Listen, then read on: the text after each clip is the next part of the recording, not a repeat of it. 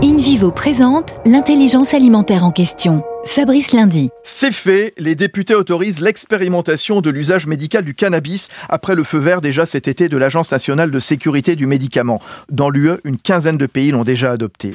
Cannabis consommé sous forme d'huile de tisane ou d'inhalation de fleurs séchées, dont certains médecins ont découvert l'utilité contre les souffrances liées au cancer ou à la sclérose en plaques, plus que la morphine ou les antidépresseurs. 3000 patients soigneusement sélectionnés seront concernés dès le début de 2020. L'expérimentation qui se déroulera en milieu hospitalier durera deux ans, le temps de former les médecins et d'avoir les produits. Justement, une filière va devoir se mettre sur pied, avec de fortes exigences en termes de qualité, car on parle de santé. InVivo, à travers son laboratoire Food Tech, se positionne pour lancer la première culture de cannabis thérapeutique indoor, c'est-à-dire sous abri tout commence par un travail d'agronome. Premier groupe coopératif agricole français, InVivo s'engage pour une croissance durable en créant l'intelligence alimentaire, le lien entre la terre, ceux qui la cultivent et ceux qui s'en nourrissent.